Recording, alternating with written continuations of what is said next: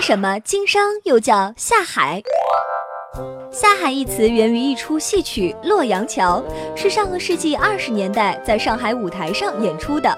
说的是清朝有个姓蔡的状元要为家乡建一座洛阳桥，在建桥过程中，当桥墩突然打不下去时，就听到老百姓的“海龙王不同意，所以卡壳”的议论，于是他就贴出一则布告。此为我乡建造洛阳桥，今拟委派一位能下得海去的人与龙王面洽架桥事宜。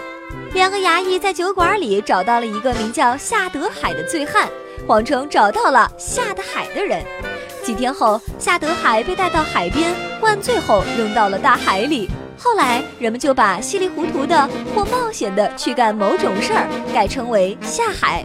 后来又有了隐身，变成现在所代表的经商的意思。